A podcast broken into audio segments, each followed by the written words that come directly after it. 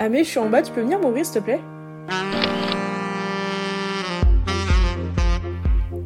Bonsoir et bienvenue dans La Porte qui claque, l'endroit où tout le monde est le bienvenu. Installe-toi, moi c'est Amélia, mais ici on m'appelle Mimo ou Amé. Bonsoir et bienvenue dans l'épisode 9, le remède à un cœur brisé. Je m'excuse d'avance pour ma voix, je suis malade, donc ça doit très fortement s'entendre, même si je suis à bout de souffle à certains moments, c'est normal. Mais ça va pas m'empêcher d'enregistrer cet épisode que j'ai mis tellement de temps à préparer et j'ai mis tellement d'efforts que c'est obligé qu'on l'enregistre quand même. Je vais expliquer un peu comment ça va se dérouler. Cet épisode va être en deux parties. La deuxième partie va sortir jeudi. Du coup, cette première partie va être disponible le 13 février, pile pour la Saint-Valentin. Et la partie 2 va être disponible le 16, tout simplement parce que ça va être un épisode assez lourd et conséquent. Et du coup, enfin lourd, long plutôt. Et du coup, je voulais pas surcharger en faisant un épisode d'une heure, parce que pour ma part, moi, les épisodes d'une heure, ça m'ennuie plus qu'autre chose. Donc voilà, j'ai dit préférer diviser. Et, mais vous allez quand même avoir la suite euh, quelques jours plus tard. Donc voilà. C'est un épisode que j'ai longtemps réfléchi à faire parce qu'il y a pas mal de podcasts déjà ce sujet. Je me suis dit, si j'aborde le sujet, j'ai envie de l'aborder à ma façon, d'une manière un peu plus originale parce que quand j'ai traversé des, une rupture amoureuse, j'ai écouté des podcasts, il n'y en a aucun qui m'avait un peu fait effet ou m'avait pas spécialement parlé. Et du coup, je me suis dit, il faut que je fasse un truc qui m'aurait aidé moi, tout simplement, lorsque j'étais, euh, que j'avais le cœur brisé en fait. Du coup, comment ça va se dérouler?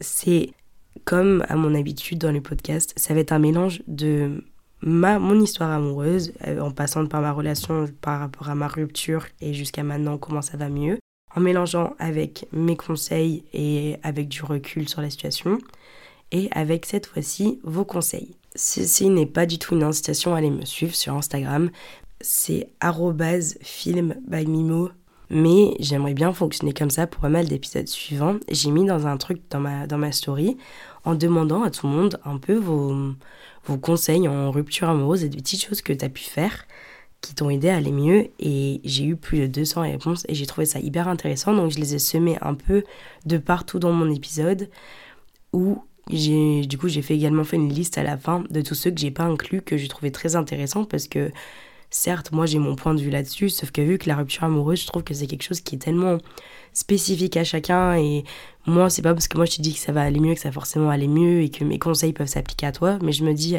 parmi 200 réponses de garçons, filles mélangées, de plein de couples différents, de durées différentes, je me dis que peut-être que parmi les conseils, tu trouveras peut-être ton bonheur qui pourra résoudre et aider ton petit cœur. Donc voilà, sans plus tarder, on va plus rentrer dans le sujet. Là, c'est vraiment tout ce que j'aurais aimé savoir lorsque j'ai eu l'impression que mon monde s'est effondré et que mon petit cœur s'est brisé pour la première fois. Pour faire cet épisode, j'ai dû me replonger dedans.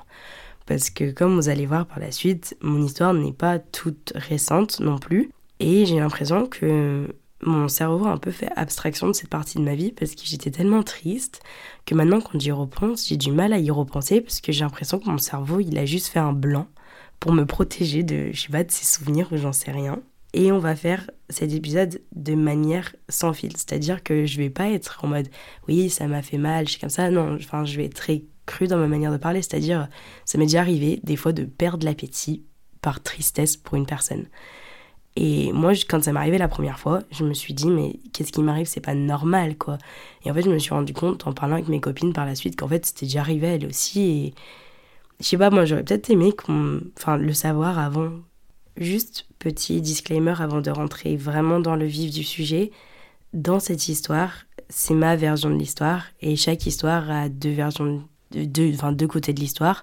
Donc là, je raconte comment mon expérience s'est passée pour un couple, mais je sais que l'autre personne peut avoir sa version et voilà, c'est juste la manière dont je l'ai vécu moi. Avant de parler rupture, je vais donner un peu de contexte. Pour ma part, l'histoire dont je vais vous parler j'ai commencé cette histoire euh, de mes 15 ans allant sur mes 16 ans. Et j'ai 20 ans allant sur mes 21 maintenant. C'est-à-dire que cette histoire a duré euh, deux ans dans sa totalité quasiment, mais j'ai aimé cette personne pendant peut-être plus de trois ans. Du coup, comme je dis, l'histoire commence quand j'avais 15 ans. Et j'avais jamais été réellement amoureuse, on va dire, avant de, de rencontrer cette personne. Et quand on a commencé à se parler et à se mettre ensemble, je suis tombée rapidement amoureuse et bien plus que lui. Ça, il n'y a aucun doute. Enfin, En fait, je l'ai tellement mis sur un piédestal dès le début de la relation et je sais que je suis tombée amoureuse avant lui et beaucoup plus que lui pendant toute la relation. Mais ça, il n'y a pas de question là-dessus. Et je suis rapidement tombée dans un schéma de dépendance affective, de ce fait. Sauf que pendant quasiment toute la relation, je ne connaissais même pas ce terme de dépendance affective. Et moi, je pensais juste que juste je l'aimais plus que lui ou que même lui m'aimait pas. Je pensais ça. Et mais non, c'était juste que j'étais totalement dépendante affective de cette personne durant la relation. C'est-à-dire que mon bonheur dépendait littéralement de l'attention qu'il me portait ou non. C'était s'il m'envoyait des messages, s'il était de bonne humeur avec moi ou pas. Enfin, c'était c'est moi qui m'infligeais un peu cette, euh, ce sentiment toxique dans la relation parce que même si lui était un peu 50-50 euh, dans la relation, je dirais, c'est moi qui ai créé ce, ce, schéma de dépendance. Et vraiment, je, dépendais de son intention et de son affection pour être simplement heureuse. Et si ce n'était pas le cas, ou s'il me, me répondait pas, ou euh, si par exemple ce midi-là il voulait pas manger avec moi pour x ou y raison, bah, ça allait trop cogiter dans ma tête et j'allais grave beaucoup plus y réfléchir et overthink. Et c'était un, un truc de malade en fait. Et pour ceux qui connaissent pas la dépense affective, je trouve que la chanson Dépendance de Doria D décrit la situation à merveille.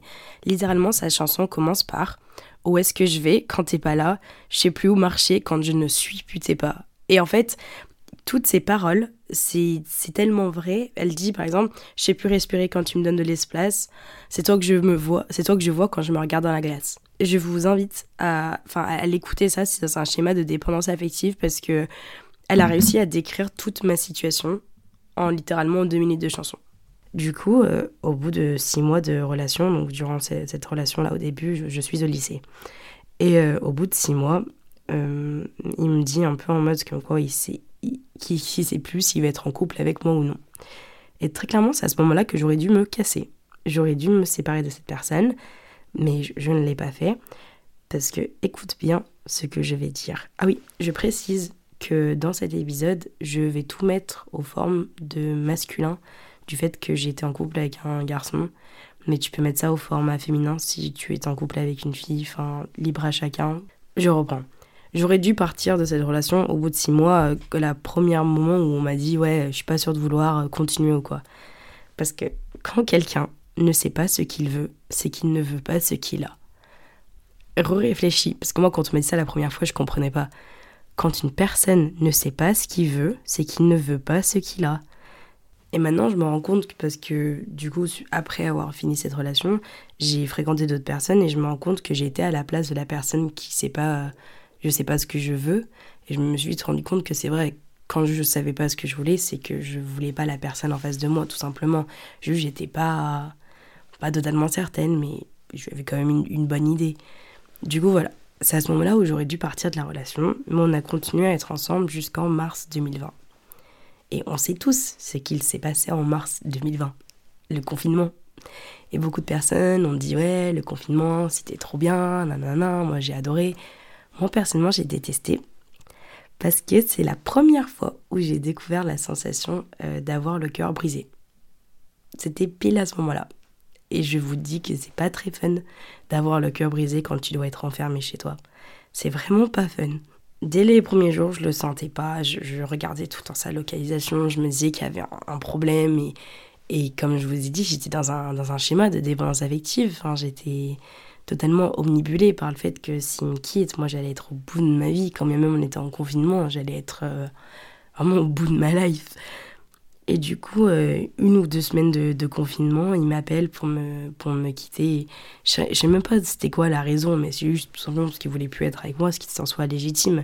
Mais moi, à l'époque, euh, je comprenais pas. Enfin, j'étais au, bout de ma vie. Du coup, là, à ce moment-là, j'allais avoir, avoir 18 ans. Donc, ça faisait un an et demi que nous étions ensemble. Et du coup, moi, je, je comprenais pas. Et même, je me rappelle au téléphone, lorsqu'il m'avait quitté, j'étais limite, je crois littéralement que je l'ai supplié en disant non, tu peux pas et tout. quand, je repense au fait que je l'ai supplié, je me suis dit, mais Amélia, mais non, mais, mais Amélia, pourquoi t'as fait ça, sérieux? Mais bon, il n'a pas succombé à mes, mes supplices de rester avec moi. Et du coup, ce soir-là, j'ai pleuré jusqu'à, je crois, 7 heures du matin. Vraiment, mais c'était horrible. Et je pense que c'était la première fois où j'ai pleuré dans les bras de mon père depuis que j'étais gamine. Et j'ai pas repleuré avec depuis. Mais ouais, c'était la première fois où vraiment je me suis sentie, mais. mais, mais démembrée, quoi. Donc, on m'avait volé un truc. Et du coup, c'est à partir de ce moment-là où j'ai commencé à devoir faire le deuil d'une personne qui était en vie. En fait, parce que c'est ça une rupture. C'est. Tu dois faire le deuil d'une personne que tu aimes, mais la personne, elle est encore en vie. Elle est, elle est là et tu dois juste apprendre à vivre sans parce que cette personne ne veut plus de toi.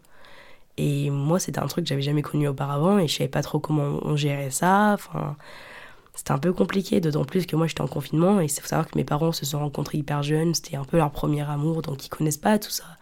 Moi j'étais en mode waouh, comment on fait? Maintenant, on va rentrer plus dans le côté conseil avec le côté rupture amoureuse à proprement dit.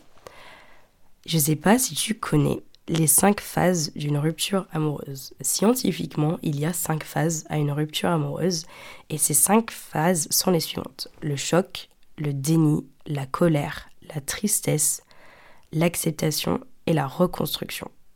Ça fait six. Pourquoi ai-je mis cinq? Du coup, je vais vous expliquer la, mon processus de rupture et, comment ça s'est déroulé et comment j'ai réussi à, passer un peu toutes ces, ces, phases de rupture. Et le but est là que certaines personnes, si tu veux, de pouvoir t'identifier un peu à ce schéma de, de rupture parce que, bah de un, c'est scientifique et je me suis rendu compte que pour beaucoup de mes copines, en fait, tout le monde suit un peu ce, ce schéma dans, dans le cadre d'une rupture, tout simplement.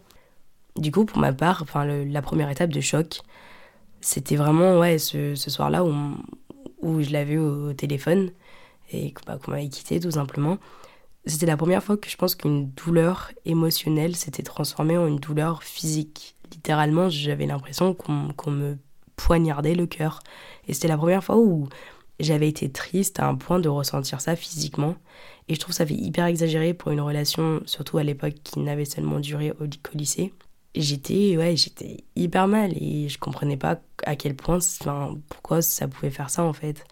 Mais en soi c'était assez légitime du fait que comme je vous disais que j'étais dans, dans un schéma de dépendance affective bah j'ai déjà dit dans d'autres podcasts que j'écoutais souvent des TED Talks. Et il y a un TED Talk qui disait qu'en fait le sentiment d'être amoureux tout simplement c'était une drogue pour l'être humain. Et du coup là le pour moi le sentiment de choc c'était bah ouais, bah t'as plus cette drogue. Je sais pas comment expliquer. Et moi, je l'ai vraiment ressenti comme ça. C'était en mode euh, comme, bah, un manque instantané en fait. Et je pense que j'ai direct enchaîné le, choc et le déni. Pour moi, ça arrivait hyper étroitement. Et bah, le déni, pour moi, c'était même au moment où je l'ai un peu supplié du coup de, de rester. Et c'est à ce moment-là où j'étais hyper triste. C'est ma mère, elle m'a dit Mais Amélia, euh, si je dois courir après une personne, c'est que la personne, elle veut pas être attrapée, genre. Et je me suis dit, mais euh, elle a raison. Ça m'a pas empêché pourtant.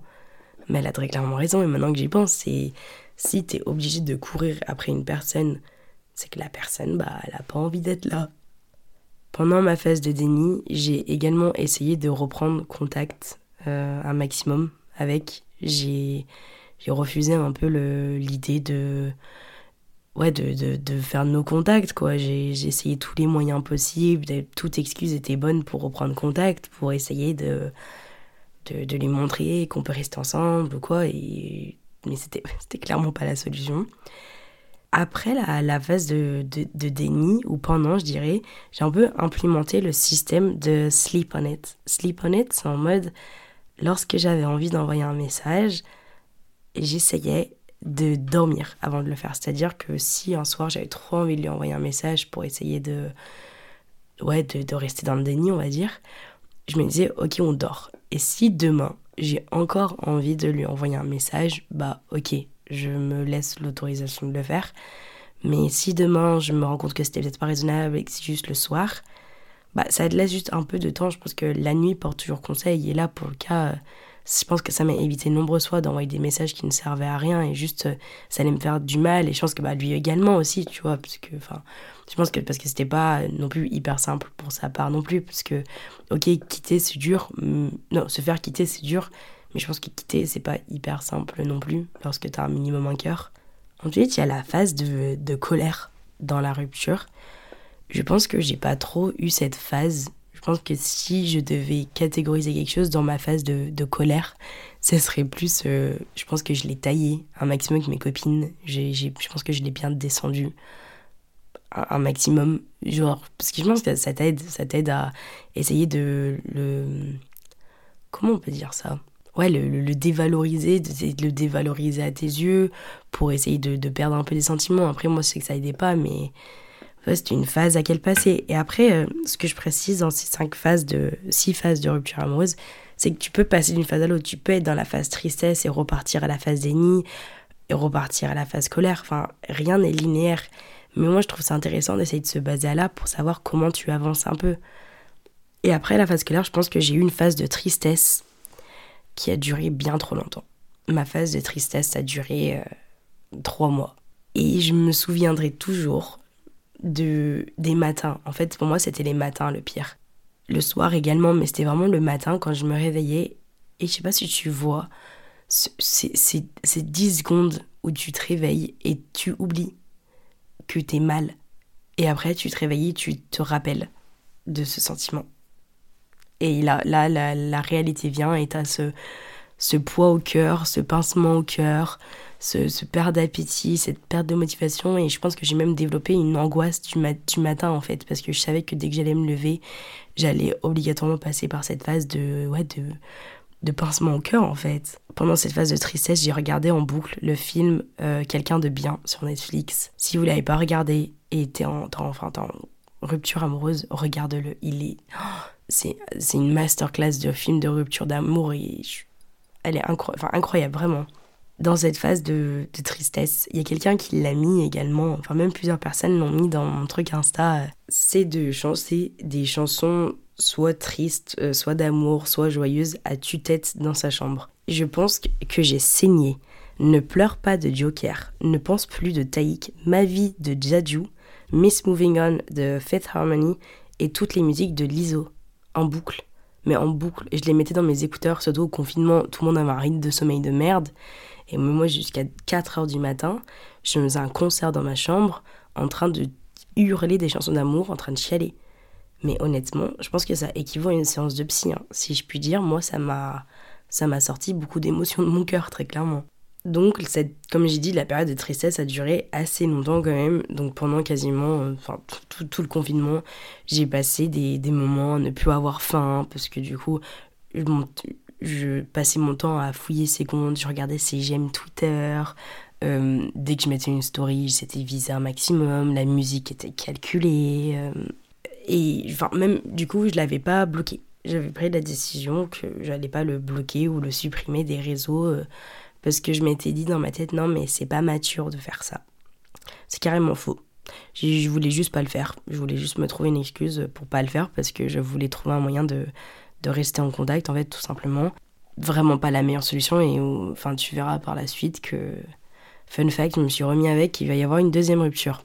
Et en fait, pendant cette période, en fait, j'y pensais tout le temps. Chaque pensée me ramenait à ça, alors que j'étais en train de d'un peu de commencer à accepter le fait que ouais que c'est enfin que c'était fini et que j'avais j'avais envie de tourner la page en fait j'avais accepté qu'en fait euh, j'ai même plus envie de repartir dedans, j'avais juste envie de tourner la page et d'aller bien en fait, peu importe, euh, peu importe comment. Et euh, comme dit Damso, sache que vouloir oublier, c'est y penser tout le temps.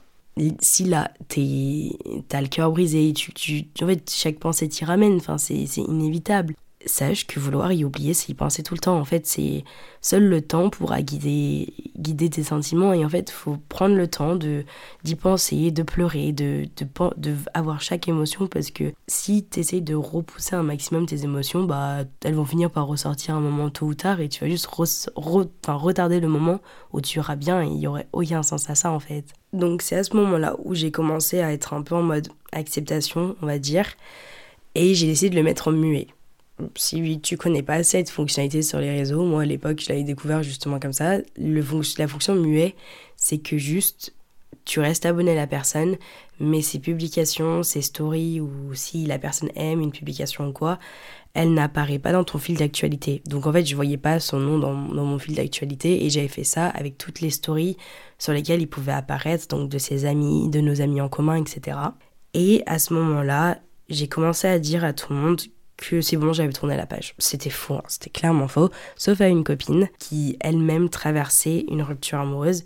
Et en fait, on s'est grave épaulé euh, pendant cette période. Si elle écoute ça, elle va très bien savoir qui c'est. Et vraiment, pendant toute cette période, tous les soirs, pendant le confinement, on s'envoyait des messages et c'était un peu mon, ouais, ma, ma, copine de, de, rupture amoureuse et ça nous a très fortement rapprochés.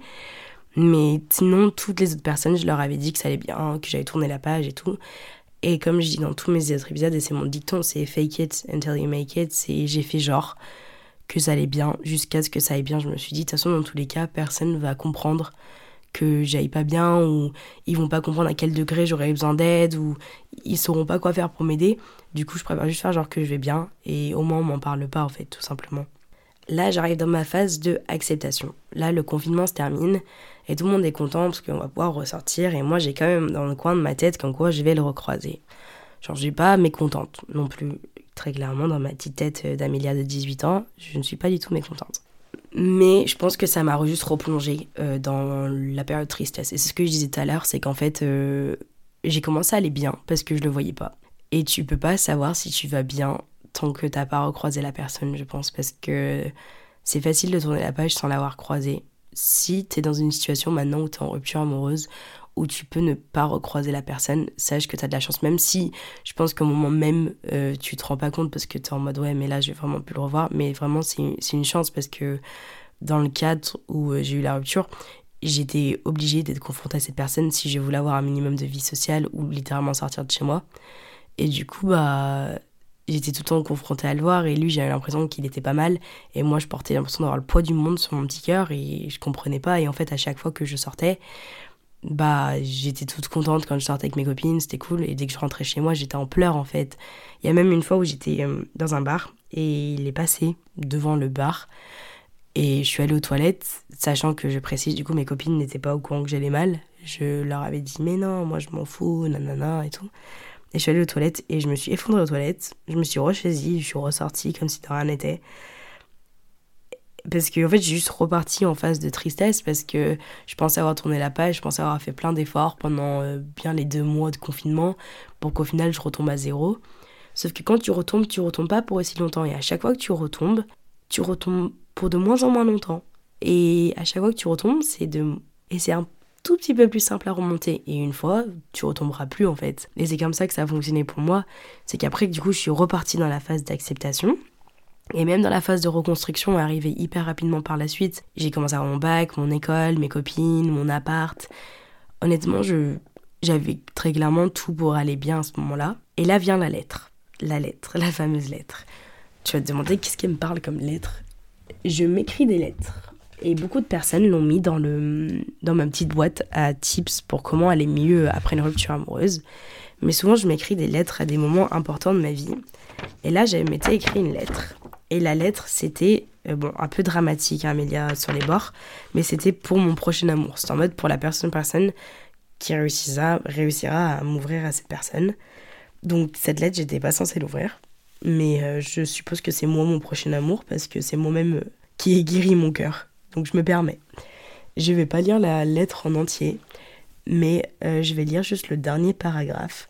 Parce que Bibi, ça me rappelle juste à quel point j'étais mal, parce que je sais pas si tu écoutes ça en traversant une rupture maintenant ou en ayant déjà traversé une rupture, mais si tu as déjà traversé une rupture, je pense que je peux compatir sur le fait à quel point tu es immunisé un peu à ça par la suite parce que je pense que ton cerveau fait tellement abstraction des mauvais souvenirs comme ça. Dans cette lettre, je vais pas lire toute la lettre parce que je pense pas que Amélia de le 5 juillet 2020 veuille que je dévoile tous ces petits sentiments, surtout que je dis rien de hyper intéressant peut-être pour toi, mais juste à la fin, j'ai dit ce n'est pas mon genre de foutre des déclarations d'amour car j'ai peur d'être vulnérable.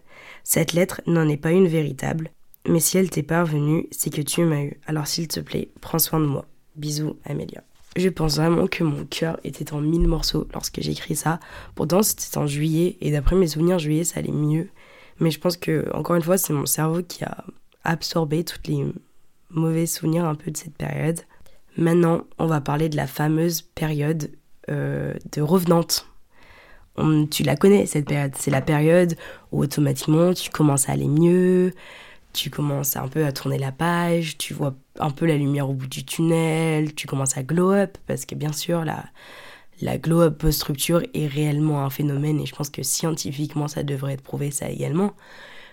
Je commence à aller très bien au moment où mon père vient dans ma chambre et me dit Amélia, euh, t'as as reçu un, colis. J'ai reçu un colis. J'avais reçu 50 roses rouges. Je suis désolée de couper à là, mais c'est le moment parfait pour faire la transition avec la partie 2. La partie 2 sort le jeudi 16, donc très rapidement. En tout cas, merci d'avoir écouté cette première partie. Si la première partie t'a plu, n'hésite pas à mettre une petite note et un commentaire sur les plateformes de streaming. Et en attendant, à jeudi et je te fais plein de gros bisous.